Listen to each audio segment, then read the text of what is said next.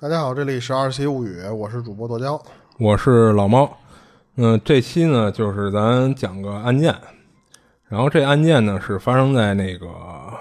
好莱坞那边，是关于好莱坞一个女明星的一个案子。咱直接开始就是正题了啊。嗯然后在那个一九八一年十一月二十九号，你看这日子还是挺早的，一大早，然后一具尸体呢就在加州的南海的一个岛的附近被打捞上来了。然后随后呢，人们就发现这具尸体竟然是好莱坞的一位美女明星，这个明星叫娜塔莉·伍德，波特曼，不是波特曼。然后这个娜塔莉呢，在那个年代可是好莱坞一位炙手可热的女明星，就大红大紫，特别火。然后她打小四岁的时候呢，就开始参与演出了，所以她算是童星出身了。然后在她的演艺生涯中呢，就是多次被提名最佳女主或者女配，就可以说是当时来说就是风光无限啊。但是当她的尸体被打捞上来的时候，她也才年仅四十三岁而已。就是其实还处于他的生涯最辉煌的一个时间啊。然后根据调查呢，就是娜塔莉最后一次可追踪到的行程是在那年的感恩节前后，跟三个人一起出海的。这三个人呢，分别是她的老公叫罗伯特·瓦格纳，这个罗伯特呢也是当时好莱坞的一位巨星，等于这夫妻俩都是明星。然后第二个人呢是当时娜塔莉在拍的一部电影的男搭档，叫克里斯托弗。然后第三个人呢是她老公的一个员工，叫丹尼斯。然后这个这个人呢主要负责开船和照顾他们仨的起居一类的，嗯。然后就开着他们的私人游艇就出海玩去了，就这四个人。结果就在这之后呢，就发现了娜塔莉的尸体。那收到这个消息的娜塔莉的家人肯定是不能接受的。尤其是她的妹妹拉娜，他这个妹妹拉娜其实是这件案子很关键的一个人啊。他觉得就是怎么就你们四个人出海游玩好好的，结果就他姐溺水淹死了呢？他觉得这事儿发生的就有点太突然了。然后咱先不说案子啊，先简单介绍一下那个娜塔莉的家庭背景。就是娜塔莉的父亲呢，在娜塔莉出世的头一年，也就是一九八零年，就因病去世了。然后在娜塔莉出世的那段时间，就是她的母亲一直是住在娜塔莉的妹妹，也就是拉娜的家里。嗯，然后拉拉娜呢和娜塔莉是亲姐妹，俩人关系一直特别好，所以就是听说娜塔莉出事儿的时候啊，最最接受不了的就是她这个妹妹拉娜。然后这两姐妹呢，还有一个大姐是同父异母的姐姐。但是最终呢，就是根据调查，这个大姐就跟这个案子就是没什么关系，所以咱在这儿就不不用过多介绍她了。然后呢，前面也说了，娜塔莉当时已经结婚了，她的老公呢就就是罗伯特，然后跟娜塔莉家人的关系都挺正常的，就是她这老公啊。然后跟小姨子拉娜呢，就是正常的亲戚关系，就是没多亲近，但也没什么矛盾。然后这罗伯特跟丈母娘呢，也就是娜塔莉的母亲。也是一直相处的都很融洽，但这么融洽的关系也就引出了第一个不正常的点，就是娜塔莉在出事以后啊，这个罗伯特竟然没有第一时间告诉娜塔莉的家人。你想啊，当时他那个等于他娜塔莉跟她老公这罗伯特俩人同时都在游艇上，所以按理说出事以后他应该是第一个知情人，他应该就是第一时间就通知娜塔莉的家人嘛。嗯，但是并没有。然后最后呢，反倒是娜塔莉的妹妹拉娜。从拉娜的朋友那里听到自己的姐姐出事儿了啊，不是上新闻才知道的啊，不，宁姐，我是上新闻，就而就是拉娜这朋友是从新闻上知道的等于是他这朋友看到新闻知道娜塔莉出事儿了，然后赶紧告诉拉娜，拉娜才知道他姐出事儿了，嗯啊，等于是娜塔莉的家人反而倒成了最后一个知道消息的人，但是你别忘了，就是娜塔莉可是跟罗伯特一起出海出事儿的。就是怎么想也觉得罗伯特既然没有把这消息告诉他老婆的家人，就有点说不通。这有很大嫌疑。哎，对，而且呢，还有一个不正常的是什么呀？就是自从娜塔莉出事以后啊，就一直到娜塔莉的葬礼结束了，拉娜才有机会和罗伯特说上一句话。嗯，就感觉这个罗伯特呀，好像一直在有意的避开拉娜的家人。而葬礼结束后呢，也不是罗伯特主动找到娜塔莉的家人。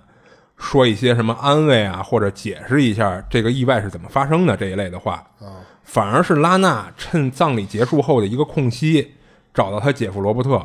而罗伯特仅仅跟拉娜说了一句话，说的就是你要相信我，这只是一个意外。嗯，然后呢，就在拉娜想详细的问一下这事儿到底是怎么发生的时候，一个拉娜并不认识的人把拉娜从房间里给拽出去了，并且对拉娜说：“呃，罗伯特他现在很伤心，情绪不好，你不要打扰他了。”然后在拉娜被拉出房间的过程中呢，这个罗伯特还一直在重复着说这只是一场意外。然后听到这儿呢，其实是不是就能明显感觉到这个罗伯特不太对劲儿有问题。啊？这场意外也不太对劲儿。也是，要是对劲儿的话，也就不会在我们节目里说了啊。那其实到这会儿呢，就是拉娜呢，并没有怀疑他姐夫罗伯特什么，也没怀疑他姐姐淹死不是一场意外，而是人为的。因为你想啊，就是一般人啊，不会说身边有谁去世了，第一个就先联想到往罪案上面想，对吧？嗯，动不动就觉得肯定是说这人是被谁给谋杀了一类的，那所以肯定不会有人上来就这么想嘛。所以这会儿的拉娜呢，单纯单纯的只是想找他姐夫了解整个事情的始末，就是他姐到底是怎么发生的意外掉海里淹死的。因为拉娜知道什么呀？就是他姐啊，不但不会游泳，而且极度的怕水，就是所以不可能是主动跳海里去游泳，然后导致淹死的。那关于娜塔莉怕水这事儿呢，其实当时有很多的传言和解释，但其实真正的原因啊，就是跟他母亲有关。就是他母亲呢是一个极度迷信的人，就是经常玩一些那个塔罗牌、算命、预言一类的东西，所以呢不可避免的也经常呢就打小就给娜塔莉算命什么的。然后他妈在年轻的时候啊，就是碰到过一个吉普赛女郎，给他妈做过一次占卜。然后这个吉普赛女郎呢，就告诉他妈说，你会生出一个特别漂亮的女儿，而且你这个女儿呢会成为超级巨星。那不知道是不是巧合还是什么啊？就是娜塔莉确实长得非常漂亮，嗯，而且果然就成了好莱坞巨星。那因为这个呢，就导致他妈就更加迷信占卜预言这一类的东西。说准，哎，对，而这个吉普赛女郎呢，对于她女儿的预言呢，就不光是有好的这一面，其实还有一个不好的部分，就是说你这个会成为超级巨星的女儿，最终会死于溺亡，也就是被淹死。嗯啊，而且在他的预言中呢，还提到了这个水，或者说一个词叫 dark water 啊，就黑水，或者是颜色很深的水啊啊，就这意思。那其实呢，就可以想成是，比如说夜晚的海水或者深海一类的啊，就是他这个词。然后他妹 Dark water 会不会也有啊就是深海的意思啊，，对我不是说了吗？就不是颜色，就是就是深度很深的啊对你深度很深，那其实从肉眼上看就是一个颜色很深的海水嘛。呃，行吧，什么叫行吧？然后他妹拉娜呢，其实对于这些占卜一类的啊，就当成是一个乐呵，也就一听一过的事儿。但是由于这个娜塔莉呢，成为了好莱坞巨星，然后他妈呢就把这个吉普赛女郎的占卜也告诉过娜塔莉，所以耳濡目染之下呢，就是娜塔莉也跟他妈一样，就对这些深信不疑。所以从小啊，这个娜塔莉就变得极度的怕水，就是在日常生活中，就是除了生活用水以外啊，就这个娜塔莉也都尽量的避免接近所有可能导致她被淹死的地方。嗯，像海边啊、什么泳池一类的，都是能躲躲多远就躲多远啊。拉娜呢也知道他姐的这个问题，所以当听到他姐出海玩被淹死的这个消息，他觉得太让人难难以置信了，因为本身他姐就就避讳这些东西嘛，而且这也更让拉娜想知道，就是罗伯特，就是娜塔莉老公，他按理说他们是夫妻关系嘛，他肯定也知道也娜塔莉知道这个，对对啊，那那是怎么会出现让他溺亡的这种情况的呢？所以这就成为就是拉娜心里的一个结了。然后在娜塔莉出事之后的两周呢，警方就很快的就公布了这起案件属于意外，并且做了结案处理啊。而且在这个两周的时间内呢，警方一次都没有就是到过娜塔莉的家里，对她的家人进行问询调查一类的。就这让拉娜觉得这件事儿是不是结案的太草率了？啊，就本来他觉着，就是既然不能从他姐夫那里了解到详细的过程，那是不是可以在警方比如说问话的时候了解到呢？结果等来的却是判定为意外进行结案的消息，等于警方就没有找他的家人。那拉娜呢？最后通过朋友，就肯定是走了一些呃不正规的渠道啊，拿到了娜塔莉的尸验尸报告。嗯，这按理说确实很奇怪，就是嗯，这是你家孩子，然后出事儿之后，警察居然就对你家没有任何的访问，或者说一些报，道，就是哪怕简单的问一下，对吧？全都没有啊，所以这点确实是当时的一个特别奇怪的点。然后就是拉娜不是通过他朋友拿到了他姐的这个验尸报告嘛，然后他就就是负责给这个娜塔莉验尸的啊，就是这个当是当时一个比较有名的法医，这个法医叫野口弘富，是个日本人，嗯。啊，他当时有名呢，是因为这这哥们儿啊给很多人很多名人验过尸。啊。然后验尸报告上说呢，就是拉娜看这验尸报告啊，上面说那个娜塔莉的死亡原因是溺亡，嗯，就是淹死，估计的死亡时间是凌晨十二点之后。这个死亡时间你就可以记一下，之后也也有跟这关系的。要考，对，然后娜塔莉的尸体呢是在第二天早上七点多被人发现的，就是发现尸体的地点是距离他们出海，然后那个游艇所在地的一英里远的一个小海湾里。然后同时在尸体附近呢还有一艘小船，然后经过调查发现啊，就是这艘小船就是他们出海的游艇上悬挂的那个小型的救生艇。哦，啊。然后法医呢在报告中指出说，娜塔莉的双腿上有多处淤青，然后根据推断呢，是娜塔莉想解开挂在游艇边上的小船，然后上到小船上离开游艇，但是过程中呢可能发生意外，从游艇上掉落到海里。然后因为腿上的淤青呢是在解开小船和从游艇掉落的时候磕碰出来的啊。这个推断呢，就是说实话，我听的还是挺懵逼的啊。就是他这是怎么推断出来的啊？就就感觉就好像他凭空臆想似的啊。然后我觉着啊，他这个法医的这份报告的这些推断啊，可能包含了一些罗伯特他们提供的证词，就是船上这几个人提供的证词。才有这样的，哎，对对对。然后娜塔莉的尸体呢被发现的时候啊，身上穿了一件贴身睡衣，然后穿了外边穿了一件红色的外套和一双毛绒袜子。然后拉娜呢，除了得到这些信息以外呢，就是还想方设法得到了就是很少一部分的那个警方警方调查过程的信息。就是在那个他这个信息是这样，就是在游艇房间里啊，发现了一些打碎的玻璃碎片，然后通过问询罗伯特和其他那两个人呢，得到的是一个统一的证词，说的是，然后说的是因为当时海上风浪太大，然后船体呢大幅度的晃动，导致放在桌上的那个酒瓶儿掉到地上摔碎了。啊、就这些玻璃碎片是这么来的。然后拉娜呢，就仅仅得到了这些信息而已。但是这些信息呢，就是根本不能让他拼凑出一个完整的故事线，就是他依然是懵逼的状态，然后一头雾水。而且反正咱们也没坐过这种游艇，也不知道那个 风浪能不能把那个玻璃瓶弄倒。啊、想象一下，好像应该也可以啊。然后不知道他姐呢到底是怎么发生的意外。然后拉娜除了靠自己得到这点信息以外呢，就是已经没有任何的途径能让他再获取到更多的信息了。然后警方那边呢，不可能说把调查细节告诉他，而且这会儿已经是说作为意外结案了，啊、而他的姐夫罗伯特呢，也一直拒绝跟拉娜再讨论这件事儿，然后给出的理由是说不想再勾起自己痛苦的回忆。而且奇怪的一点是，就是打这之后的家庭聚餐，就是罗伯特都会刻意的避开拉娜，甚至拒绝拉娜到自己家里来。嗯，你想，他这大明星嘛，这时不时就会举办这种就是大型家庭聚餐似的东西啊。但是呢，他一直拒绝拉娜到他家里来参加聚餐。他允许什么呀？允许拉娜的女儿来家里玩，但是坚决不允许拉娜到家里。而且这个罗伯特还换了手机号，新的手机号码也禁止身边的任何人透露给拉娜。哦，啊就躲着他呢呗。对，然后拉娜呢还曾经找到一个罗伯特的朋友，同时呢，这个人他自己也算是比较熟的这么一个人，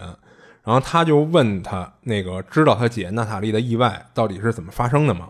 结果这人呢给他说了一句就是特别耐人寻味的话啊，这人说他知道娜塔莉是怎么发生意外的，但是不能告诉你。这个你指的就是拉娜啊。然后这人说，因为我不信任你啊。然后听完这人说的话，就是拉娜整个人就懵逼嘛。就是当时他感觉好像全世界除了他都知道这场意外是怎么发生的，就好像都在瞒着他似的啊。而且什么叫不信任他呀？他也没做任何事儿啊什么的，对吧？而且还一点奇怪的是，就是他工作上也开始出现问题了。就是在他姐出事前啊，他谈好的一些项目合作一类的，在他姐出事以后，就要不然就是这个项目要求换人负责，啊，就不能再让拉娜负责了；要不然就是合作方直接就联系不上了啊。这一连串的事儿呢，就让拉娜觉着就有点莫名其妙的，就毫无头绪啊。然后拉娜呢，就是她本身呢也是在好莱坞工作的，然后她呢也曾经参演过一些电影，但是不多，就因为她自己本身并不喜欢当演员这事儿，是他妈从小就想让拉娜沿着她姐的路走，在拉娜小时候上学的时候，她妈就经常给拉娜找一些试镜一类的这种这样的活动，然后有时候拉娜呢还没放学呢，她妈就一个电话就拽过来了，说让她放学赶紧回家，然后去片场试镜去。然后，但拉娜本身呢，其实并不想走她姐这条路，所以长此以往下去呢，就有一天拉娜就终于是受不了了，她就跑到当时刚结婚的娜塔莉家里，就跟她姐哭诉这事儿。然后娜塔莉呢，本身是非常疼爱自己的妹妹，所以二话没说呢，就给她妈打了电话，说的就是什么：“你别再逼妹妹了，你让她做她喜欢的事儿吧，让她走自己想走的路。你要是再这么逼她，我就让她一直跟我这儿住，不回去了。”啊，就当时就这么跟他妈说的。他妹妹还是太年轻了啊，不知道当演员挣钱多容易。嗯，然后接着说啊，然后拉娜呢还经历过一件让他印象非常深刻的事儿。当时十四岁的拉娜正在拍一场戏，就当时手上有一个非常珍贵的珍珠戒指。她拍戏的时候呢，就是不能戴，因为就就等于是场外的东西嘛，就就。串戏了就是了，然后摘下来呢，又不知道放哪儿比较安全，他生怕给弄丢了。这会儿呢，当时一个还挺火的一个男明星，就应该也是这剧组的啊，然后就过来就跟他说说那个来，我替你保管，然后等你拍完戏，我再还给你。结果等他拍完戏找到那个男明星呢，那男的变卦了，说你要想要回戒指可以，今儿晚上得陪我吃顿饭，得吃顿晚饭。这么简单吗？呃，对，当然用屁股想都知道，怎么可能就吃顿饭这么简单是吧？当时十四岁的拉娜呢，就又害怕又着急的，就是因为她也知道肯定不是就是吃顿饭这事儿，然后她呢就不想就这么放弃那个戒指，所以呢，她就哭着给她姐打了电话啊。她姐听了呢，就立马就给男明星打了一电话，然后电话里呢，娜塔莉是这么说的：说给你两个选择，你要么把戒指还给我妹。要么我让你在这行里混不下去，然后那男明星呢也没废话，就把戒指还给拉娜了，而且之后呢没再骚扰过拉娜。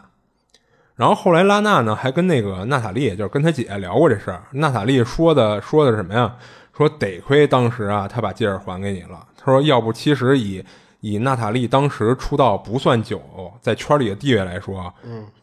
根本就整不了那个男明星啊。就根据这些种种呢，所以拉娜就特别喜欢和崇拜她这个姐姐娜塔莉。然后这块呢，还得介绍一下拉娜和那个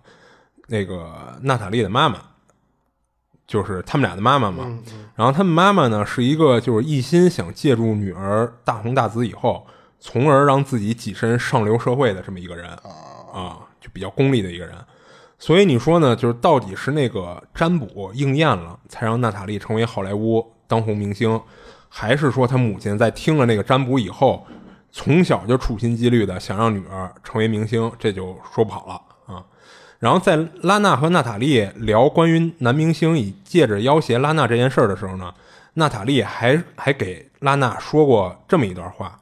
她说：“那个幸亏当时拉娜呀出了事儿以后，第一时间是给她打电话，也就是给娜塔莉打电话，嗯，而不是给他妈打电话。”他说：“如果你当时要是给给妈打电话，他一定不会帮你，而且还会劝你借着这个机会和当红男星搭上关系。”哦。然后拉娜呢，她当时小啊，她十四岁，她不懂这些，她就一开始不太相信她姐姐说法，说怎么可能呢？说这再怎么说也是自己亲妈呀。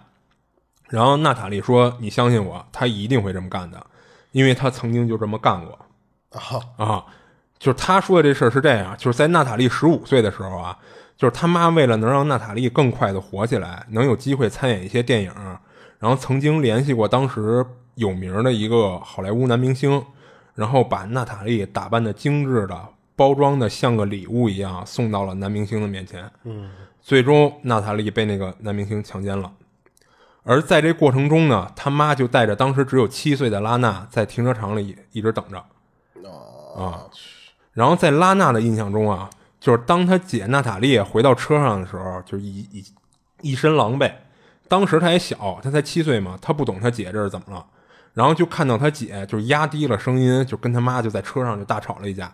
但是吵架的过程中呢，就是他娜塔莉还回过头来安排，呃，不是什么安排，安慰坐在后排的这个拉娜，就安慰她说没事儿，姐没事儿，就就这么着。嗯，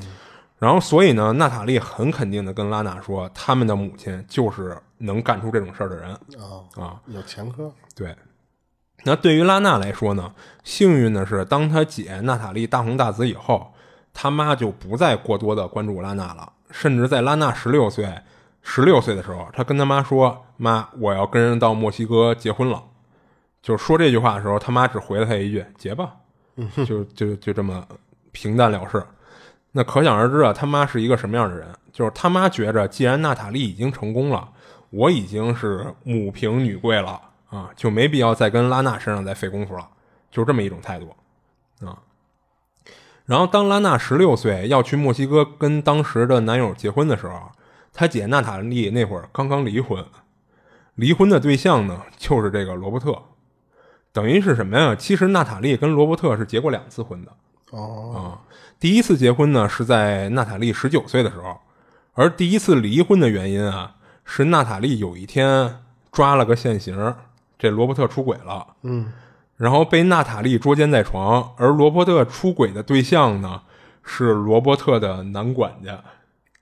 啊，所以等于这罗伯特既出轨了，也出柜了啊。而让拉娜到现在都想不明白的是，就是为什么娜塔莉会跟这个男的复婚嗯？因为他说这个罗伯特啊，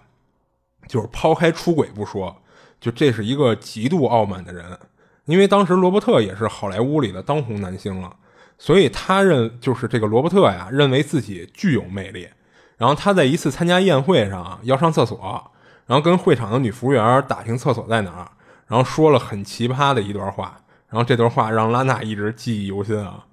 他说：“就是不管你信不信，就跟那个女服务员说啊，这罗伯特跟女服务员说，不管你信不信，像我这么火的大明星也是需要上厕所的。就是他自以为这段话很幽默，然后说完呢，还以还自以为有魅力的冲那个女服务员抛了个媚眼。”啊，所以他很不理解啊，就是这个拉娜很不理解娜塔莉，就是到底看上这个男人哪点了？离婚了还能再复婚？关键他也是个弯的呀。啊，他不光是弯的，你冲他，他冲女服务员抛媚眼什么的这些事儿，他其实是双性的啊，对对对，男女通吃这种。然后拉娜呢，呃，就是拉娜呢，十六岁结婚以后，其实一直是在。就是就是由他姐娜塔莉在收留他们年轻的小两口，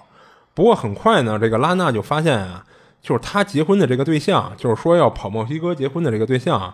是一家暴男，所以很快他就离婚了。嗯，那当时只有十六岁的拉娜觉得自己就是一个彻头彻尾的 loser 啊，那么早就能结婚啊？啊，是，你看他姐其实也不晚，他姐是十九岁就结婚了嘛。就不过娜塔莉呢，就是安慰他说啊，就安慰他妹妹说说，如果结错婚也能叫失败的话，那他自己也是个失败者。嗯啊，所以对于拉娜来说呢，其实娜塔莉就是他的第二个母亲，甚至比真正的母亲还称职。所以在娜塔莉出事后的四十年里，拉娜一直在不遗余力的调查姐姐死亡的真相。然后咱说回拉娜在娜塔莉出事后啊。就是她工作上不是也遇到了一些问题吗？就按理来说啊，就是拉娜虽然不愿意当演员，但是她还是吃了好莱坞这了这碗饭。嗯，就是不过她姐娜塔莉呢，一直没有动用自己的关系，就是帮拉娜走后门什么的。然后拉娜呢，其实也是希望通过自己的努力能干出一番事业来。他希望能真正在工作上呢得到别人的尊重，所以他一直也不想通过他姐的这个后门走关系什么的。对，所以拉娜这会儿呢，其实还是处于工作的一个摸索阶段，就是还在好莱坞中呢去去寻找真正适合自己的工作。嗯，所以呢，在娜塔莉出事，就是娜塔莉的出事儿，按理来说啊，不应该会影响到他现有的项目和合作。但是从事实和结果来看，确实产生了很严重的影响。嗯，后来是一个比较欣赏拉娜的老板，就实在看不过去了，才跟拉娜说，是因为他的姐夫罗伯特动用了自己在好莱坞的关系，把拉娜列入了黑名单。啊，导致好莱坞里很多公司都不敢再跟拉娜合作，等于是在好莱坞里边全面封杀了拉娜啊。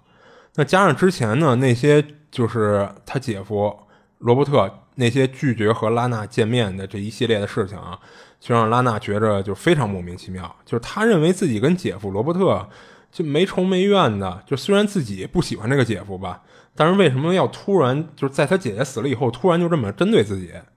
因为这个拉娜呢，就是因为这个啊，就是就因为他这个工作上的事儿啊，拉娜后来呢又尝试联系罗伯特，但是无论是打电话，就是发短信、写信什么的，罗伯特都是完全不搭理他，就是没有回应。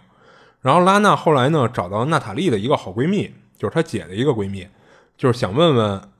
这闺蜜知不知道，就是她姐到底怎么回事。最后这个闺蜜呢很隐晦的告诉拉娜说，这个罗伯特。觉着拉娜是一个不可控制的人，所以要动用一切手段去孤立她啊。因为这会儿只有拉娜在真正的去追查娜塔莉死亡的过程。你看，其实连他妈都没有才过问过娜塔莉死亡的事儿了。那按理说，他妈现在应该他闺女不在了，他就没有那个跻身上流社会的机会。不啊，不啊，你别忘了，他女婿可也是一当红男星。他们毕竟是有这么一层丈母娘和女婿的关系，啊，所以其实你可以想象他妈是一什么样的想法。就是好，我之前最大的倚仗是我女儿娜塔莉，对吧？现在娜塔莉已经不在了，那他不在了，肯定就就对我之后的生活就没有任何帮助了。那我只要跟这个女婿搞好关系，我依然能过好过好我的上流社会生活。嗯，他妈是这个想法，牛逼啊！然后呢？就是所以就是就是因为他妈就是想指望这个女婿嘛，所以他妈就甚至不敢告诉拉娜，就是罗伯特的新手机号。就按理说他妈是知道的，对，但是他妈不敢告诉拉娜，也不敢再过问娜塔莉死亡的情况。那其实对于罗伯特来说啊，就是他妈也是一个可控的人，而唯一不可控的就是拉娜，所以才会做出这么一系列的骚操作啊。这不就是胳膊肘往外拐吗？啊，就是啊。那对于他妈这么一个功利的人来说，哈，那你你胳膊肘内外的是吧？你只要能给我带来好的生活，那就不一定了嘛，对吧？就指不定哪个是胳膊肘内了嘛。啊，那既然娜塔莉呢是当红的好莱坞明星，她死后呢肯定有大笔的遗产，但其实啊，就除非特意的去立了遗嘱的情况下，否则这些遗产的。第一顺位继承人是她的老公罗伯特，嗯啊，包括当时他妈在住的那那栋大别墅，其实房主也不是他妈的名字，因为娜塔莉呢从小就被他妈逼迫的这这些原因，所以那栋房子在娜塔莉生前，他只是特别说明了他妈具有永久居住权，但这个房产并不属于他，并不属于他妈啊，所以呢，其实这栋房子就是真正属于的也是罗伯特。然后呢，当时的拉娜因为工作上被罗伯特不是列入黑名单了吗？所以其实过得特别拮据，因为他从来没让他姐帮过他嘛，所以他其实没有那么有钱啊，过得还挺拮据。而且他自己有一女儿，你知道吗？看了就剩一百多万了啊！操，哎，心酸啊！所以过得特别拮据，所以他呢就不得不带着自己的女儿，就搬到了那个娜塔莉的那栋大别墅里，就跟他妈一块儿住啊啊。而罗伯特呢，在得知这事儿以后，就找了律师，以房子需要另作他用为借口，要求他们母女搬出去。连他妈都给轰了。哎，对。而拉娜他妈呢，当时的岁数啊，已经有一些轻微的老年痴呆了。就是他认为啊，他以后的人生还需要指望这个女婿，所以他二话没说就搬出去了，就搬到了一个小公寓里。然后娜塔莉在生前呢写了一，其实写了一份遗嘱，然后他这个遗嘱里啊，就把自己自己之前买的一些那个名牌包，然后首饰、化妆品、高档首饰、化妆品什么的，都是继承给他的妹妹拉娜，然后包括还有一些其他资产。而罗伯特呢，在得知这事儿以后，得知娜塔莉立过这么一份遗嘱以后呢，他就找到拉娜了。这会儿他找拉娜来了，说可以给拉娜一笔钱。然后他说的目的是什么呀？是买下那些名牌包、首饰、化妆品什么的。然后这里罗伯特没有提那个遗嘱里的那些其他资产的问题，他只提了这些呃包、首饰、化妆品。然后当时拉娜以为罗伯特呢是赌私人，想把姐姐娜塔莉这些随身物品买下来以后就是留作纪念嘛，所以他就同意了。但是之后呢，罗伯特却对外宣称说自己给拉娜的那笔钱。是因为拉娜同意主动放弃继承娜塔莉的遗产，等于是又坑了拉娜一把啊啊！拉娜在听到这个说法后，当时就就懵逼了，说：“我操，还能这么玩呢？”然后就找到罗伯特的律师，就打算把当时罗伯特给他那张支票退还给罗伯特。他说：“当时罗伯特可跟我不是这么说的，而且拉娜自己也没有这个意思，就是主动放弃姐姐给他的遗产什么的。”但是显然，罗伯特就又开始继续不搭理他了，嗯，而且继续呢，在各方面的封杀，包括抹黑拉娜。那这笔钱呢，暂时就是罗伯特给的这这个支票嘛，就暂时的缓解了拉娜的生活上的危机，但是也因此损失掉了就是娜塔莉留给他的遗产，就是肯定是他留的这个遗产要远远多于给他这张支票啊，嗯。然后在这之后呢，拉娜就一直活在。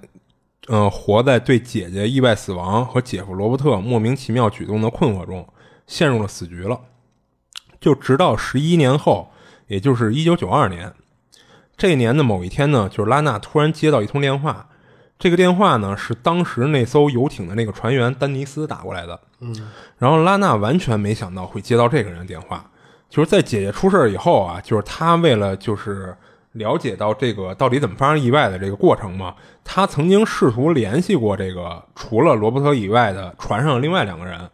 但是全都联系不上。那个跟娜塔莉搭戏的那个男演员是拒绝和他沟通，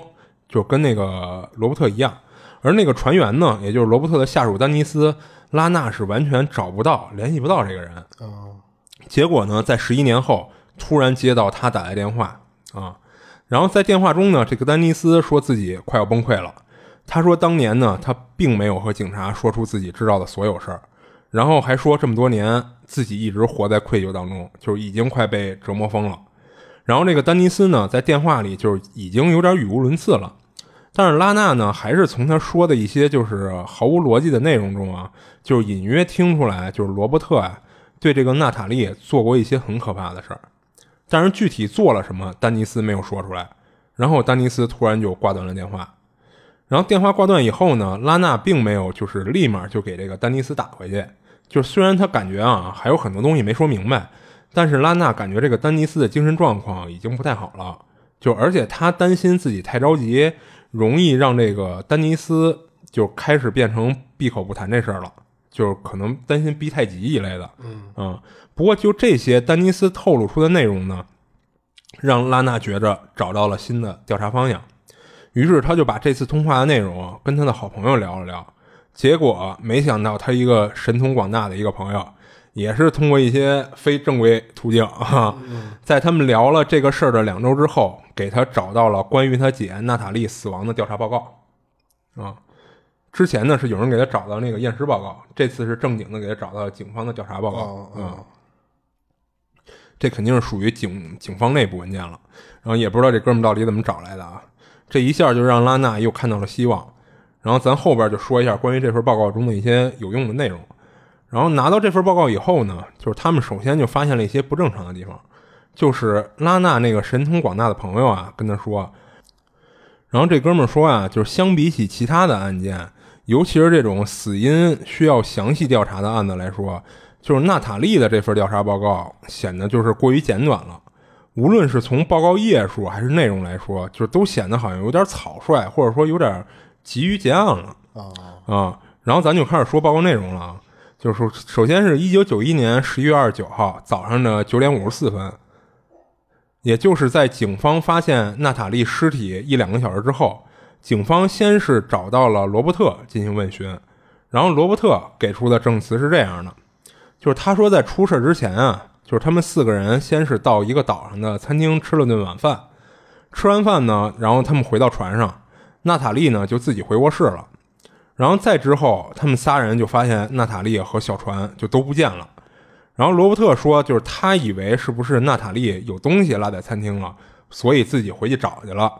然后就就在发现娜塔莉不见以后呢，就是他还给餐厅打了一个电话，问一下说那个娜塔莉有没有回过餐厅。嗯，但是显然餐厅说并没有。然后他们就一直在找娜塔莉。然后报告上呢，这次关于罗伯特的问询就到这儿就结束了。然后，因为在报告上说明的是，就是当时的罗伯特啊，就是情绪非常激动，所以就没能再继续问下去。然后报告上的记录，在十点整的时候，警方对克里斯托弗，就是跟娜塔莉搭戏的那男明星啊，进行了问询。就是那呃，他给出的证词呢，也同样是说，当晚四个人去餐厅吃晚饭喝酒啊。然后警方还询问了说，娜塔莉有没有喝很多酒。克里斯托弗说，并没有，因为娜塔莉不太能喝，所以没喝多少。然后拉娜在看这份报告的时候，也肯定了这个克里斯托弗的这个说辞，就是他知道他姐确实不能喝。然后克里斯托弗的证词中还提到什么呀？就是他说他们四个回到船上以后，就是这个他还跟罗伯特发生了一点争执，所以他因为气愤离开了一段时间。他这个他指的就是。指的是自己啊，就克里斯托弗跟罗伯特发生了一些争执，所以呢，就是他因为气愤离开了一段时间，等于是有一段时间他没跟任何人在一起。然后当他回到船舱里的时候呢，看到娜塔莉跟船舱里坐着，然后感觉情绪上有一点不安的样子。啊，这时候娜塔莉还在，还在。然后没多会儿呢，娜塔莉就回到自己卧室了。然后当时他以为呢，娜塔莉是回去睡觉了。后来他是听船员丹尼斯说什么小船不见了，然后娜塔莉也不见了什么的。但是在他的印象中啊，他说他没听到有船启动的那个马达的那个嗡鸣声啊。然后就是他们把游艇停在岸边去找娜塔莉，但是找半天也没找到。然后到这儿呢，就是这次问询克里斯托弗，然后他提供的证词，然后就是那个丹尼斯那个船员丹尼斯的证词，然后内容呢和其他俩人说的差不多。不一样的是，丹尼斯提到，在娜塔莉失踪以后啊，就是他们给海滩救护队打了电话，就是希望帮忙寻找娜塔莉。当然，这会儿他们并没有给海岸警卫队打电话。你看，一个是海滩救护队，一个是海岸警卫队，嗯，不太一样。这个救护队呢，其实就是私人的，就是海滩这边官方组织的救生员一类的。然后警卫队呢，其实就是海警嘛。不过最后呢，他们还是报了警。然后，当警方说在一个小海湾找到小船和娜塔莉的尸体，需要他们来指认的时候，只有丹尼斯去指认了尸体。但这会儿，罗伯特和克里斯托弗并没有去，而是坐直升机飞走了。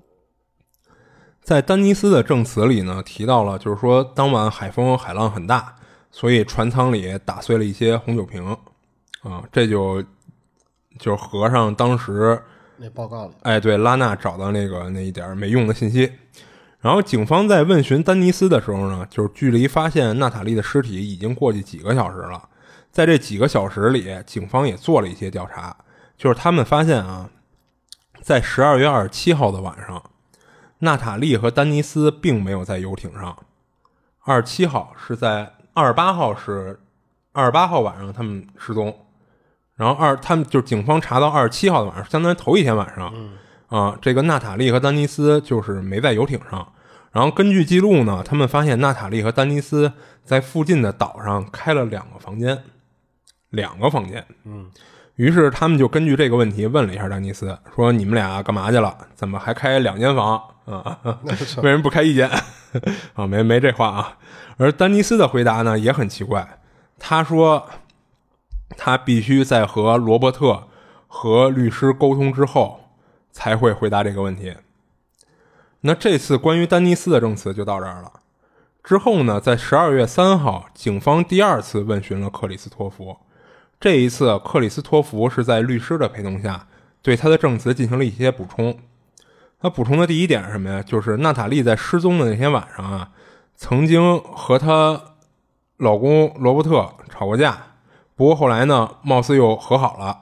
这是那个演员的证词啊，啊。然后他说呢，当娜塔莉失踪以后呢，其实他自己没想太没想太多，就是他和其他俩人的想法差不多，都觉着可能是说娜塔莉自己回餐厅了，嗯，要不然就是落东西了，要不然就是跟头一天晚上似的，就是不打算跟船上住啊，因为头天晚上娜塔莉就在酒店住的嘛，没回船上，所以当时呢，就是他们只是大概的找了一下，就是没找到，他们就回去睡觉了。就直到第二天，这个克里斯托弗他才从罗伯特那儿听说娜塔莉淹死了，这是他第二次问询时候补充的一些证词。然后第二天呢，也就是十二月四号，警方找到了罗伯特，然后又对他进行了第二次问询。这次罗伯特也是在律师的陪同下回答了一些警方的问询。他这次的证词呢，只补充了一点，其他没什么不同的。他补充的内容是说。解释了一下为什么二十七号晚上娜塔莉和丹尼斯会住到岛上。他说，二十七号那天啊，因为天气比较恶劣，海风太大了，所以娜塔莉呢当时跟罗伯特提出说，想让罗伯特把船开回去，就别跟海上待着了，就是多危险啊。结果罗伯特呢没同意，然后娜塔莉一气之下呢，就让丹尼斯开船到了附近的岛上，并且开房住在了岛上。然后罗伯特说，他觉着啊，有丹尼斯陪同的情况下，娜塔莉应该也没什么危险，所以也就默许了。罗伯特说呢，娜塔莉失踪那晚啊，他以为娜塔莉又是去住岛上去了，然后还用游艇上的无线电对对讲机联系小船来着，但是没有得到回复。当警方告知他娜塔莉尸体的着装以后，他才觉着那应该不是上岛了。因为就是他说娜塔莉怎么说也是一个当红明星嘛，不能就这么穿着睡衣拖鞋什么的就在人前走来走去的，就是他随时都得注意个人形象啊。然后警方呢，就是因为克里斯托弗的第二次证词，所以问了罗伯特，说那天晚上就听说那天晚上你你跟娜塔莉吵架来着，是因为什么吵的架？然后罗伯特说是因为娜塔莉因为工作原因老不着家，不能照顾女儿。所以罗伯特呢对这事儿有点不满，所以俩人就因为这事儿吵起来了。然后警方又问了，说那个船舱里的那个碎玻璃怎么回事？然后罗伯特说的也是说海风太大了，然后游艇晃的厉害，然后碎的空酒瓶，就是他说这事儿呢在海上其实很常见，没什么好奇怪的。然后这点罗伯特证词和船员丹尼斯的证词是一致的。然后丹尼斯的第二次问话是在罗伯特这次问话的六天之后。然后问话的时候呢，丹尼斯是有两位律师陪同的，两位律师。他的这次证词呢，也基本上没什么出入，也是补充了一些一些细节。他补充的内容是这样的，就是他说罗伯特呀，把小船固定在了船尾的位置，在固定小船的地方呢，本身是有三个固定孔的。罗伯特当时只是把绳子系在中间的那个固定孔上，然后丹尼斯还说了一句话，他说娜塔莉会游泳，啊啊，但是因为当时水太冷了，所以他并不想下水游泳。你看这块就发现了一个不对劲的证词，你要开始破案了是吧？就是丹尼斯说娜塔莉会游泳，但其实娜塔莉从小就怕水，所以就更别提会游泳了。那到这儿呢，就是这份报告里这这关键三个人的所有证词了。那其实对于警方判断案情来说啊，这线索其实相当少了，也也有很多疑点。比如关键的是娜塔莉是怎么失踪的，为什么会和小船一起失踪，然后他要他到底自己离开要干嘛去等等。就包括克里斯托弗说的，说没听到船的启动声，那是不是这个船是放到水里以后自己飘走的，而不是被娜塔莉开走的？哦，那放船下去是不是就有点掩人耳目的感觉了？等等，就还有不少疑问的点。然后在这份这份报告中呢，就是没有给出明确的时间线，所以我们按照这仨人的证词，就简单的按时间线先大概梳理一下啊。就首先十一月二十七号当晚，娜塔莉因为和老公罗伯特因为天气原因要不要开船回岸上产生了争吵，最后一气之下呢，让丹尼斯开船到附近岛上开了两间房住了一晚。嗯。然后十一月二十八号当晚呢，四个人去附近岸上餐厅一块吃了晚饭喝酒。然后这块儿呢，得补充一个其他人的证词，就是餐厅经理的。他说当晚啊，他觉得这四个人喝酒喝的太多了。在他们从餐厅离开之后呢，这个餐厅经理特意给海滩巡逻队打了电话，就是让他们今晚留意着点儿，说怕这四个人喝大了再出点什么事儿。毕竟这四个人里有三个都是明星啊，就出点事儿，回头再赖上他们餐厅，那他上哪儿说理去呀？所以呢，就是一个海滩巡逻队的队员呢，也跟警方透露说，说在当晚夜里一点多的时候，就是被他们游艇上放的巨大的音乐声给吵醒了。然后餐厅经理呢也说，夜里一点多的时候啊，接到了罗伯特打来电话，电话里呢听着罗伯特的醉醺醺的说话，就都有点不利落了，说他自己跟妻子吵了一架，问经理娜塔莉有没有回到餐厅。然后警方还从当晚游艇附近的其他游客那儿问到了两个信息，一个呢是一对情侣说的，情侣里的女生说啊，就是在二十八号当晚十二点左右，就貌似听到了女人的尖叫声和求救声。当时这女生还在犹豫是不是应该报警，但是情侣里的这个男的呀跟他说说别管闲事，应该是人是吧？那大佬开 party 呢，然后喝大发了，玩太嗨了，没事儿不用管。我以为说多一事不如少一事，哎，其实就是那意思啊，就没让这女的报警。然后第二个信息呢，是一个出海度假的一个男的说的，他说也是在二十八号当晚十一点多，就是本来他已经睡觉了，就是他也是自己可能开船出海，在海上待着，就在这游艇附近嘛。他说当晚十一点多，本来他已经睡觉了，结果被一阵特别吵的那个重金属摇滚的音乐声给吵醒了，就迷迷糊糊的，好像还听到一个男的大喊“闭嘴”。然后这就是这两条信息的全部内容了，但是在报告中呢，警方并没有跟进这两条线索，等于就仅仅是记录了这么两个证词，嗯，然后就跟就听一耳朵就完事儿了似的。然后在这份报告，就是在这份调查报告中啊，就还补充了一个拉娜之前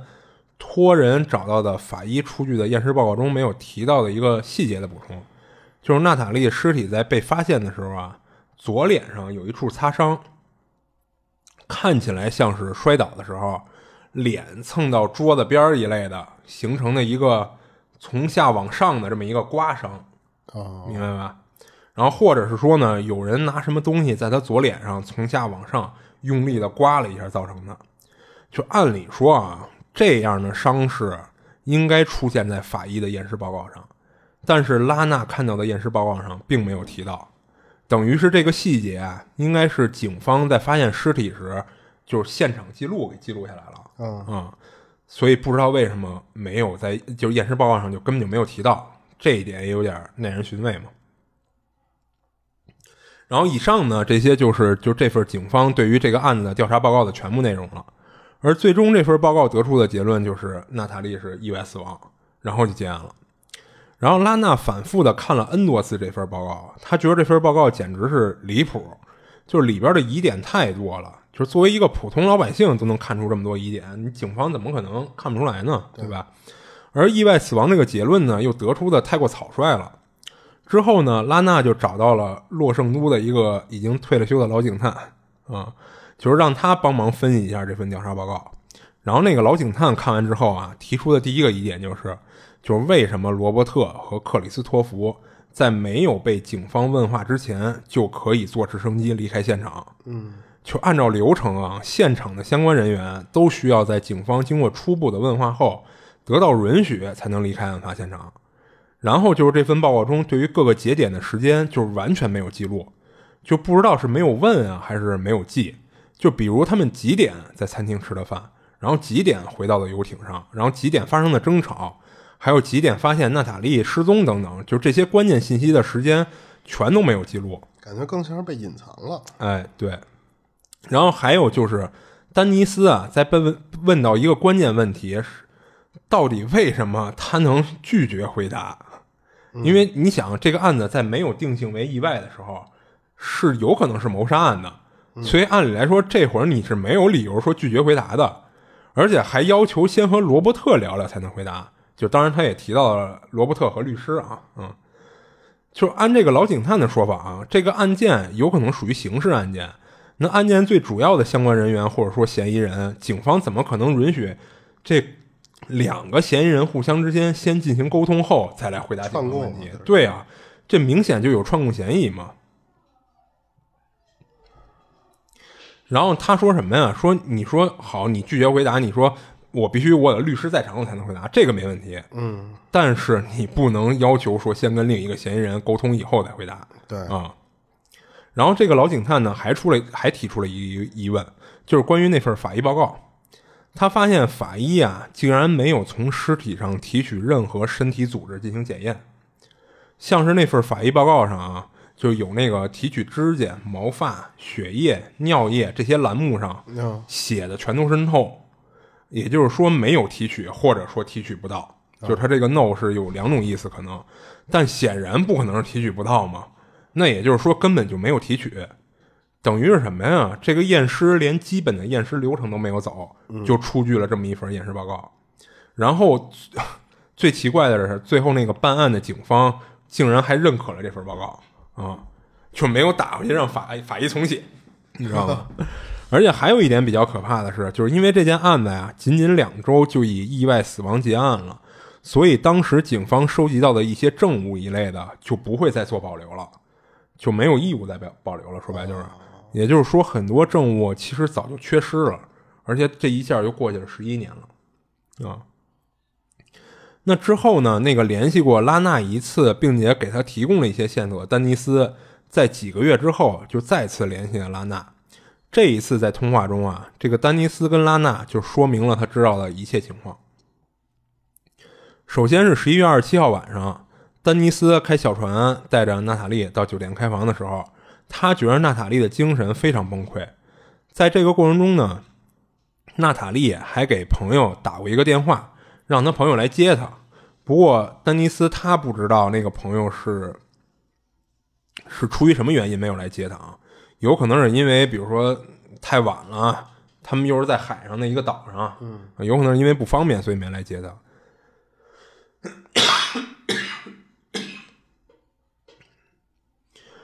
然后丹尼斯还说呢，就是作为罗伯特的下属啊。他也十分不理解，就是为什么罗伯特在天气这么恶劣的情况下，会无视娜塔莉回岸上的要求，非要出海，这让丹尼斯十分不理解。而且丹尼斯说，他曾经看到啊，就是罗伯特在别人不注意的情况下，盯着克里斯托弗和娜塔莉，然后恶狠狠地自言自语说：“你不是想带这个男人出海吗？我就成全你们。”就说过这么一段话。然后他听罗伯特说过这样的话，然后。丹尼斯在开房的那天晚上还问过娜塔莉，说：“那个，要不明天就干脆给你送到岸上回去得了。”但是呢，那个娜塔莉在情情绪恢复平稳后就拒绝了丹尼斯的建议，所以二十八号那天他们还是回到了游艇上。然后在二十八号，他们四个人去餐厅吃饭的时候，丹尼斯看到在饭桌上就是推杯换盏之后啊。这个娜娜塔莉和克里斯托弗聊的那叫一个 happy，喜笑颜开。然后他就看到罗伯特就耷了个脸蛋子，在旁边就就看着娜塔莉他们。然后丹尼斯说，在他们吃完饭回到游艇上以后呢，是他把小船系上的，这跟他之前提供的证词不一样了。是他把小船系上的，而且当时呢，他为了系得稳当点儿，他系得很清楚，他是把三个固定孔中两边的那个两个孔全给系上了。没有系中间的那个孔。嗯。然后当晚在游艇上，之前餐厅经理不是说了吗？他们吃饭的时候喝了不少酒，就是多到了连一个餐厅经理都觉得这几个人喝太多了。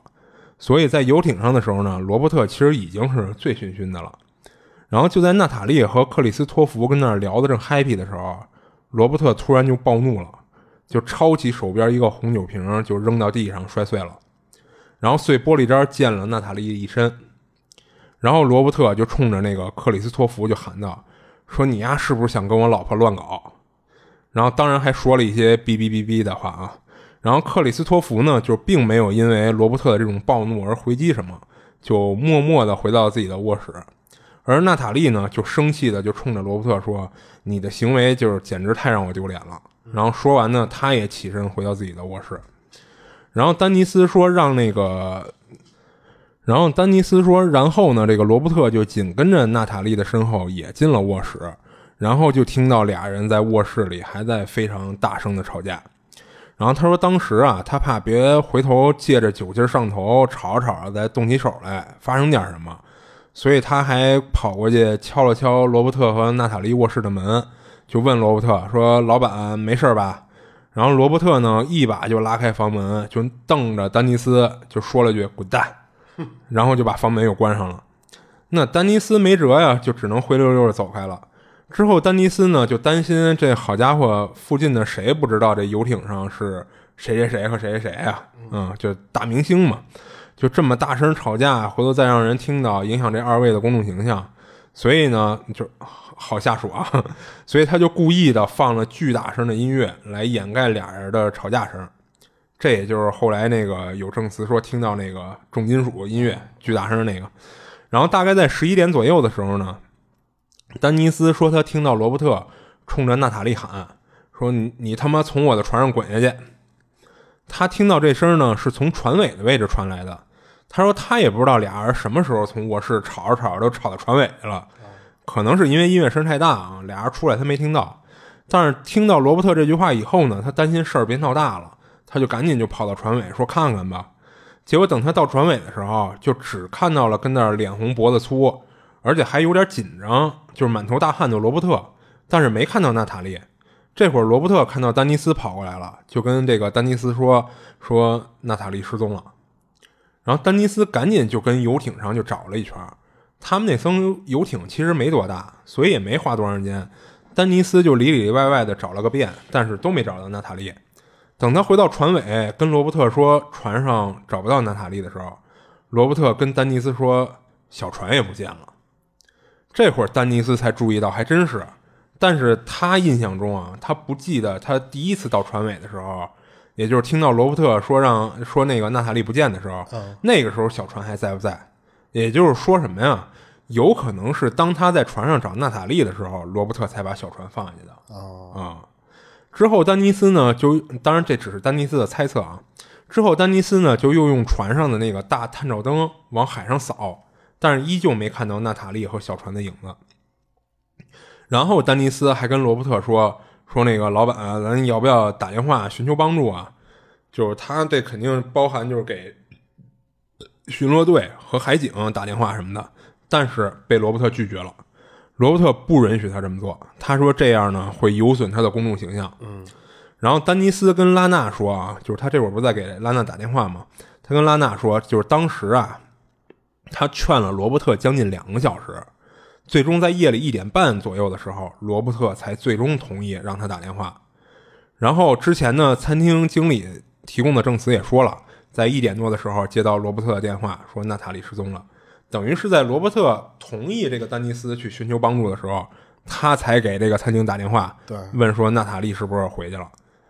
然后在三点多的时候啊，这个罗伯特才给海警打了电话报警。然后之后有人分析啊，说这个娜塔莉啊，在二十九号早上七点多被发现的时候，她身体还是软的，也就是说，娜塔莉其实在海里撑了很长时间。就如果丹尼斯当晚立刻报警的话，娜塔莉是有很大机会能被救起来的。哦。然后丹尼斯还说什么呀？就是说在报警之后啊，警方在海上搜寻娜塔莉的时候。这会儿，罗伯特把正在睡觉的克里斯托弗给叫醒了，并且把他们俩，就是把克里斯托弗和这个丹尼斯叫到一块儿，然后就像是交代剧本一样，把警方，就是这时候在串供，其实就是，对，就是这个罗伯特把警方如果问什么话，你们该怎么回答，就一一的让俩人给背下来了。嗯，而且罗伯特呢，再三强调。强调啊，千万别他妈给我说错了，我们得保证证词的一致性。这都是丹尼斯在复述的。而且之在这之后呢，罗伯特的律师让丹尼斯签了一份声明，内容大概是说要求丹尼斯承认不知道娜塔莉是怎么死的。嗯，然后让丹尼斯签字。之后呢，就是罗伯特给丹尼斯安排了一份新的工作和新的住处，而且让丹尼斯呢感觉他自己一天二十四小时。都被罗伯特安排的人监视着他的一言一行。警方后来想找丹尼斯进行问话，因为这三人中就丹尼斯是一个普通人，比较好找好问，其他那俩都是大明星，人都见不着。但是在警方找到丹尼斯的时候啊，罗伯特的律师把丹尼斯签的那份对于娜塔莉死亡不知情的声明拿给警方，然后警方竟然真的就不再找丹尼斯问话了，哦，很神奇吧？然后后来呢，就是丹尼斯被罗伯特安排回到游艇上去清理游艇，在这个过程中呢，这个游艇没有再使用过，就除了警方勘察过以外，就没人再来过了。然后丹尼斯在打扫的过程中啊，在游艇上发现了娜塔莉的一个耳环。这耳环呢，丹尼斯之所以有印象，并且非常肯定是娜塔莉的，是因为在二十七号那天，他们一行四人先是在岛上 shopping 了一番。他记得这耳环就是娜塔莉那天新买的，买完就戴在耳朵上了。所以丹尼斯觉着这么明显的证物，警方竟然都没看到吗？因为他并不是在什么犄角旮旯里，对，就是在地上。他他一打扫的时候直接就看见了，或者说警方是看到了以后没有收集起来，这他就不知道了。然后再之后呢，丹尼斯就又为罗伯特工作了一年，罗伯特才允许他辞职。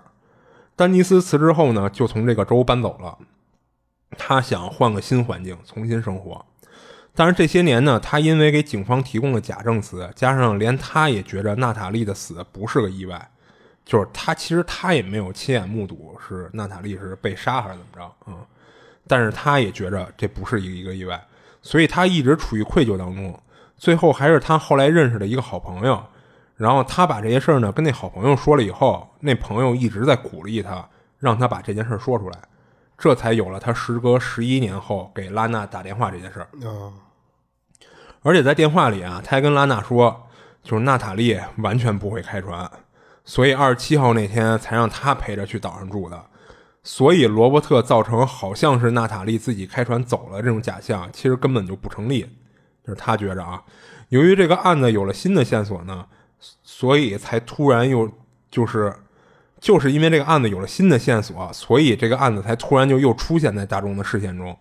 而也就在这时候啊，就是当晚游艇附近的那一对情侣中的那个女生，就是他说他听到尖叫和求救声的那个女生，她也把她在当晚听到尖叫的这个信息告诉了大众。她说让她不理解的是啊，就是案发后一开始并没有警察来找她问话。按理来说，警方应该很容易就能查到当晚游艇附近都有哪些可能会听到、看到一些线索的证人，但是并没人找他问话。直到后来呢，他把这事儿跟他一个好朋友说了，说完之后，突然就有警方找他问话了。啊，那是为什么呀？就是感觉就是他把这事儿就就是，其实在这女的认为什么呀？她认为那个这个罗伯特一直在安排人监视着她。啊。然后发现他把这些就是可能对自己不利的信息泄露出去以后，他可能不知道是怎么疏通了什么关系，嗯，警方才突然找他问话。所以拉娜看到那份调查报告中呢，才有他提供的就是简短的证词，但是没有后续调查，就等于是说，如果他不把这件事儿跟他那个朋友说的话，等于他这份证词都不会记录在这份调查报告中，嗯。而且这个女生说呀，就是她在娜塔莉死亡的三天以后，她收到了一封恐吓信，信上说，如果你珍惜自己的生命的话，就把你知道的事儿烂到肚子里，别乱说话。啊。然后她在收到恐吓信以后呢，她就没犹豫，直接就报警了。但是也仅仅是备了个案，就不了了之了。然后还有一件事呢，就是这对情侣在娜塔莉这个案子过了一段时间之后呢，就有一天到餐厅吃饭。就好巧不巧的就看到了罗伯特也在那家餐厅吃饭，而且他发现罗伯特在看到他们俩以后，有一种错愕的感觉，就好像认识他们俩似的。嗯，就是按理来说啊，就是他们认识罗伯特不新鲜，人家是大明星，对吧？但是他们俩就是一个普通人，就怎么可能这大明星一眼就能认出这这俩人来？对啊。然后呢，就在这个女生站出来，就是对大众说出自己当晚听到尖叫和求救什么的。然后罗伯特就开始公开的就开始抹黑他们，说这俩人呢是为了蹭热度，为了出名，说的都是谎话什么的，就有点像对待拉娜的那种方式了。嗯嗯。然后丹尼斯呢，在将知道的所有情况都告诉拉娜之后呢，他决定把这些内容写成一本书，让更多人看到。然后出版之后呢，这本书的其中一个读者啊，是一名律师，并且这个律师啊还是娜塔莉的忠实粉丝。他在看到书中提到的这些线索之后，觉着娜塔娜塔莉的死绝逼不正常，肯定不是意外。所以，在这个律师在二零一一年的时候，他在网上发表了一一份请愿书，希望警方能重新调查这个案子。然后在请愿书中呢，这个律师也提到了关于娜塔莉双腿上都有淤青，但是在验尸报告中只字未提的这个疑点。然后还有就是说，罗伯特为什么在娜塔莉失踪之后拼命阻止第一时间报警，是在担心什么吗？那这个没有过追诉期吗？嗯，其实啊，你说已经过了，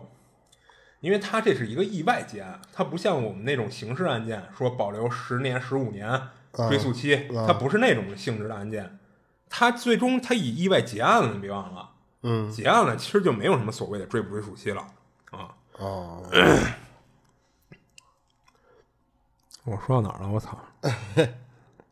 哦，然后就是说，他觉着就是罗伯特为什么要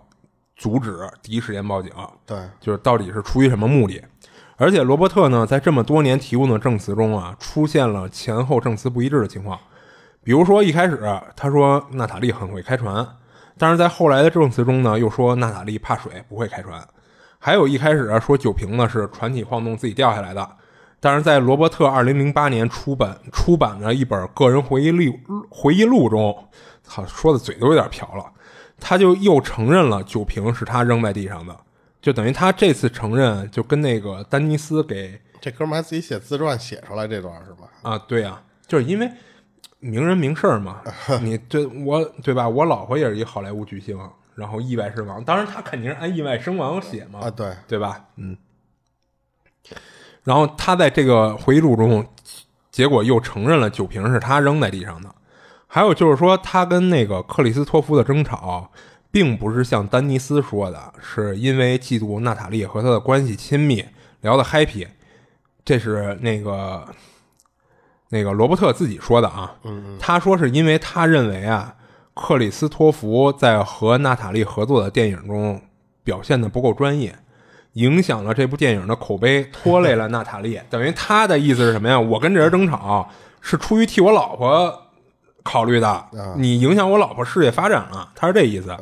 所以才冲克里斯托弗发火的。还有就是在他的回忆录中啊，他说娜塔莉怕水。然后呢，又穿着睡衣拖鞋的，他并不像是想开船回岸上，他觉得有可能是当晚海风太大，吹的那个小船啊，老撞击游艇发出噪音，所以娜塔莉呢打算去重新固定小船，结果因为一不小心失足掉到海里了，同时呢也导致小船固定用的那个绳子脱落，最终和娜塔莉和小船一起被海水卷走了，这是他给这个意外定定性的这么一个。内容证词不能算证词，哎，不算证词啊。然后就在他这个回忆录出版之后呢，就不但没打消大众对于娜塔莉案件的质疑，反而对他书中提到的细节提出了质疑。质疑的是，如果按他的说法，就是娜塔莉这么在意小船撞击游艇的声音，觉得吵，那他完全可以让丹尼斯去处理，因为这本身就是身为船员的丹尼斯的本职工作。嗯。而且根据丹尼斯的证词啊，他非常肯定，当晚他回到游艇以后，他是系了两边的固定孔，也就是他就是因为担心不够稳固，所以才才系得非常紧，所以根本不可能出现罗伯特说的那种娜塔莉去固定绳子的时候，不小心让小船脱落，对，就等于他跟小船一块掉下去，就就按罗伯特的说法是这样。还有一点什么呀？就是大家对于娜塔莉怕水这事儿。其实已经很很清楚前因后果了，就这么多年一些网上舆论消息什么的，就早就知道娜塔莉怕水这事儿了。所以都说娜塔莉怕水，就是因为那个占卜嘛，就是他们都知道因为那占卜的事儿了，对，就死于黑水的说法。所以呢，娜塔莉怎么可能在大晚上呢，顶着她最害怕的东西，跟这儿做这么危险的工作，就完全说不通嘛啊！而且罗伯特呢，也并没有正面回应，就是为什么丹尼斯说罗伯特在娜塔莉失踪后。禁止他第一时间报警，而且在警方找到尸体时，为什么他没去认尸，而是坐直升飞机走了？就这些疑点，最可疑的。哎，对，罗伯特都没有解释，就在他回忆录录中，等于他就有点避重就轻，加上把自己编造的这个这个这个结这个过程，哎，对对，写出来了。然后在二零一一年，也就是距离案发时时隔三十年，就由那个律师在网上发布请愿书之后嘛，最终有七百多人在请愿书上签了名，就是同意要求重审这个案件。而让拉娜欣喜的是，在二零零一年，也就是同年的十一月十七号的时候，就洛圣都的警方对公众宣布，娜塔莉溺水案将重新开展调查。啊。然后在二零一三年的时候啊，也就是重新调查两年之后，娜塔莉尸尸检报告中的结论也从意外死亡更改为了无法确定。啊，五年后，查出来吗嗯，很简单，因为你想啊，十一年，尸体已经白骨化了，就等于他这会儿没法就是再去好好的判断他到底是怎么死的了。所以，但是呢，他干了一件事，就是把。意外死亡改为无法确定，就是他们也认为这个可能不是意外了啊。然后五年之后呢，二零一八年二月五号，就你看离现在越来越近了。就是洛圣都的警方啊，召开了一个记者会，然后他向公众汇报了娜塔莉溺水案的一些调查的进展。在调查过程中呢，警方又找到了多个证人，当晚都处于游艇的不同方向上，而这些证人呢，都说听到了尖叫和呼救声。并且听到的时间都和那个调查报告中那个女生证人说的基本上一致啊，大概都是十一点多的那个时候。然后警方呢也提出了之前提到的那些关于罗伯特身上的疑点，而警方还调查到啊，在一九六零年的时候就发生过一次，就是半夜的时候啊，娜塔莉敲开。一九六零年。对，就很早的时候了。嗯，六零年有可能俩人那会儿刚结婚没多久，或者怎么着的，嗯。就发生过一次半夜的时候，娜塔莉敲开邻居的门，说罗伯特要杀她。这个证词呢是当时这个娜塔莉的邻居家年仅十岁的小男孩提供的。但他们问到这个证词时候，小男孩已经长大了嘛？啊，就是说当时娜塔莉在六零年敲门的时候，这小男孩才十岁。然后他说那晚呢，他看到他妈在安抚娜塔莉，而他在他爸。在门口和随后赶来的罗伯特进行了一番交流，并且跟罗伯特说：“今晚他们两口子会负责照顾娜塔莉的，就你就别管了，你就回去吧。”而且警方呢，通过多位法医的判断，就是就是没法从尸体上判断了，只能通过留下的一些就是当时给尸体拍照的那些嗯啊证据上去判断。就毕竟快四十年了。他们确定了啊，就是当时有人提出的说，娜塔莉双腿上的淤伤是由人为造成的，就是多位法医共同去判断，觉得这个淤伤应该是人为造成的，而不是像罗伯特说的不小心掉船，然后磕了碰了一类的。对对对，啊，而且呢，就是根据罗伯特这个有家暴的前科啊，也让警方怀疑说，娜塔莉左脸上那个刮伤和腿上的淤伤。都像是在死亡前遭受过殴打，遭受过家暴啊。然后在调查过程中呢，警方曾经想再次找罗伯特问话，就是虽然罗伯特那会儿啊，就是当他知道警方说要重新调查这个案件的时候，他也站出来了，对公众说说他自己会积极配合警方的调查，以及问话啊。但是呢，警方就没有，就是再也没有约到过罗伯特 啊。所以到警方公布调查进展的时候啊，他们也没能再找到罗伯特问过一次话。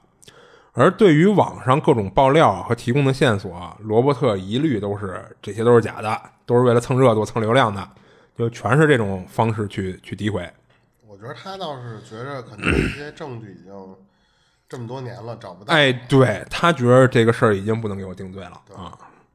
就是虽然这起案件呢被重新展开调查了，但是时隔了将近四十年，娜塔莉的尸体白骨化，加上当时作为意外死亡结案后证物的缺失，以及一些证人因为岁数大已经去世等等，最终还是没能找到关键性的证据来证明娜塔莉是被他杀的，也没有能证明是罗伯特杀害娜塔莉的证据，所以在二零二二年，也就是去年的八月份，嗯。当地警方解除了已经是九十二岁高龄的罗伯特的嫌疑。哦，啊、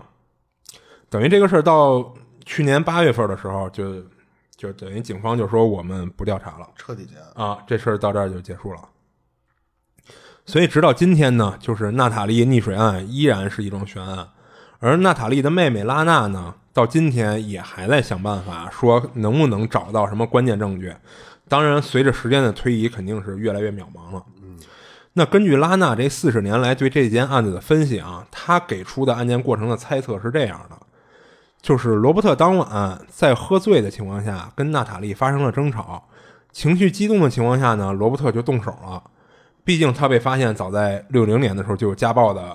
那个情况发生嘛。然后在罗伯特动手了的情况下呢，娜塔莉尖叫着发出求救，这就是很多证人说听到尖叫和求救的那个那个情况。然后罗伯特在情急之下就打晕了娜塔莉，最终呢，担心自己家暴的情况被公之于众，尤其你家暴的对象又是当红的好莱坞女星，对吧？于是呢，他就恶向胆边生，将已经昏迷的娜塔莉推到了海里，然后放下小船，伪装成是娜塔莉自己开船走了，然后最后不知道怎么回事发生了意外，淹死了。然后处于就是担心，一个是娜塔莉落海时间太短被救起来，他的所有事情就曝光了，所以他才一直阻止丹尼斯这么快的报警哦啊，他一直在拖这个时间，就是越拖越往后拖，对他越有利。啊，因为他们警方发现那个娜塔莉的那个尸体，最开始的时候还是软的，哎，对，还是软的，证明其实娜塔莉在水里就坚持了很久，就就挣说明当时。我我一直以为是当时失手打死的哦，不是不是，等于应该按理说还是淹死的啊啊。不不不过啊，这是推测，这是那个拉娜的推测。啊啊啊！他觉得是罗伯特先给娜塔莉打晕了，然后给扔海里了啊。然后呢，这里就是有一个我之前一直没有提，然后最后提出来呢，是因为我觉得这人儿实在是有点奇葩了。然后这人呢是娜塔莉的女儿，算是罗伯特的继女。啊。这个女儿呢是娜塔莉跟别人结婚生的孩子，就是其实，在娜塔莉和罗伯特第一次离婚之后啊，这娜塔莉和罗伯特俩人都分别再婚过一次，然后之后这俩人又都离婚了，然后最后呢，重新回到单身的俩人才又复婚的。嗯。啊，是这样，等于是这个娜塔莉结过三次婚，第一任和第三任都是这个罗伯特，然后中间呢跟别人生过一个女儿啊，而这个娜塔莉的这个亲女儿，也就是罗伯特的继女，却在他小姨拉娜说出这些质疑罗伯的话之后啊，他站出来质疑拉娜。他说：“这个拉娜就是一个疯女人，她想借助她妈妈的死来挣钱。哦嗯，你就不觉得这很奇葩吗？”然后之后有人采访过娜塔莉的这个女儿，就问她：“那你有没有问过你的继父罗伯特，你母亲娜塔莉到底是怎么死的？”然后他女儿说：“没有，就是因为啊，他不想让继父觉着自己怀疑他，不相信他。哦啊、你说这好家伙，自己亲妈死了，而亲妈死之前最后接触的人是这个叫罗伯特的男人，但是他竟然不敢问他妈去世的细节，担心会让这个男人觉着自己不信任他，就感觉娜塔莉她这女儿就跟他妈似的，被这个罗伯特精神绑架了。，PUA 了。对对，嗯，所以你不觉得这这是特奇葩吗？就是当然，他这些事儿跟这个案子就没什么关系了。哎，就最开始这个罗伯特出轨的那个男管男管家家，嗯，不是开船的这个人吗？哦，不是不是，哦开船的这个只是他的一个下属，哦他演艺公司嘛，演艺公司的一个下属哦，我以为是就是那个出轨的那个。啊，不是不是不是我，说那这一船那人那关系这就这太更更复杂了哈。然后呢，其实到这儿呢，这个案子就全都讲完了。嗯啊，到最后反正也是不知，但是我觉得这个，嗯，你除了证据以外啊，就是其实很明显的凶手就是这个罗伯特。对，就是你从各种疑点啦，包括这些证词的反复啦什么的，就都能发现这个罗伯特绝逼有问题，对吧？嗯啊，就是其实就是甚至说百分之九十的可能性，这个娜塔莉的死就是这个罗伯特造成的，对吧？嗯，只不过呢，我觉得就是、因为我发现，尤其是美国那边，它很很有一个有意思的那种方式是什么？就是、嗯就你看他妹妹，就是特别喜欢坚持。虽然我知道这肯定是他至亲，就是死了之后没有得到，就是说公正的这个对待啊，嗯他肯定不服。但是坚持这么多年，嗯就是有时候我会看这些国外他们做这个东西，他们有些人确实到最后就是已经是变味儿了。哦哦，我知道你的意思。他不光是为了说找到这个真相了，就是慢慢的确实是有一种可能啊，我不是说他就一定是，嗯，就是是是感觉就是说我如果不伸张这件事儿的话，我就没有曝光，没有曝光我就没有更多收入。他慢慢拿这个事儿，可能真的是当做一个嗯嗯，收入来源。就是你看像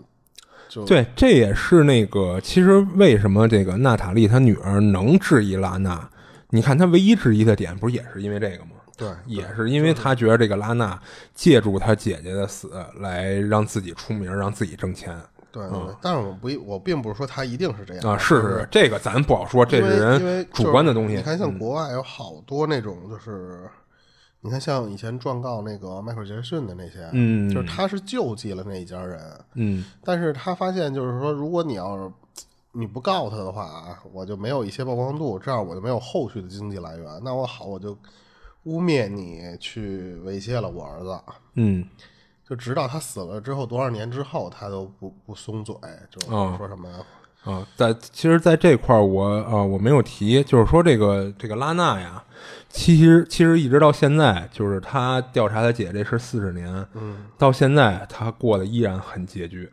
啊，是他没有没有收获到什么收益，当然你不能说因为他没有收获到收益，他就不是想挣钱啊，这肯定不能这么说。咱就是说这个结果呀，他目前依然还是比较拮据的。或者我就啊腹黑一点啊，嗯如果没有这个事儿的话呢，他可能比现在还拮据。啊，也对对对对，也也有这个可能性。对，但是这并不是真相啊，就啊是，说对对一种推断。是，而且就是说什么呀？就是其实也有可能是什么呀？啊，当然这也也是一种猜测啊。就是说拉娜呀，就是一开始他确实是我真的想查出这个真相，然后呢，慢慢的被这些大众的舆论去质疑，质疑你的目的性的时候，他就有点说，我就非得证明给你们看，我就是为了就偏执了一些。哎，对，就是为了查出这个真相，我没有别的目的。而且你看啊，一开始我质疑，因为我怀疑我姐这个不是意外死亡，那最后我一定得给你们展示出，或者说让警方警方重新调查出他姐就是被谋杀的，他觉着他才能算是就是把这事儿结了，这个心结打开，对就这事儿你挑起来的，你最后你要是，有这个可能性。嗯但是我觉得觉得反正这个案子肯定都不用怀疑，肯定是这个罗伯特的事儿。对，对对对。但问题就是问题在就是没有任何证据。但是因为我就真是觉得，因为国外有很多这种人，嗯他们慢慢的那个性质，我知道国内肯定也会有啊，但是就是说少，因为毕竟这是自己家里人出的事儿嘛，就是说慢慢把这个吧当做一个糊口的工具了，嗯。就是啊，国内其实也有这样的案子，你比如说那什么某哥什么的，是吧？嗯嗯，但是那个咱别说国内了，是是，对对对，就是呃这就是一种想法啊，就是首先啊，就是这这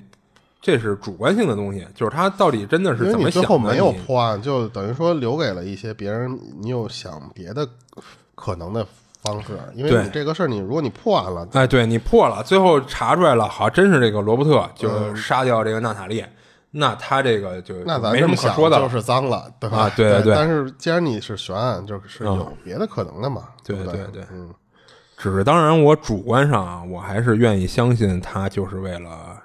就是帮他姐查出真相。我也我也是。因为根据他个人的一些经历嘛，就是而且罗伯特他这个人自自己说的话，就是有一些矛盾啊，对对，他矛盾地儿其实很多，而且他的一些行为明显的让人感觉不正常嘛。嗯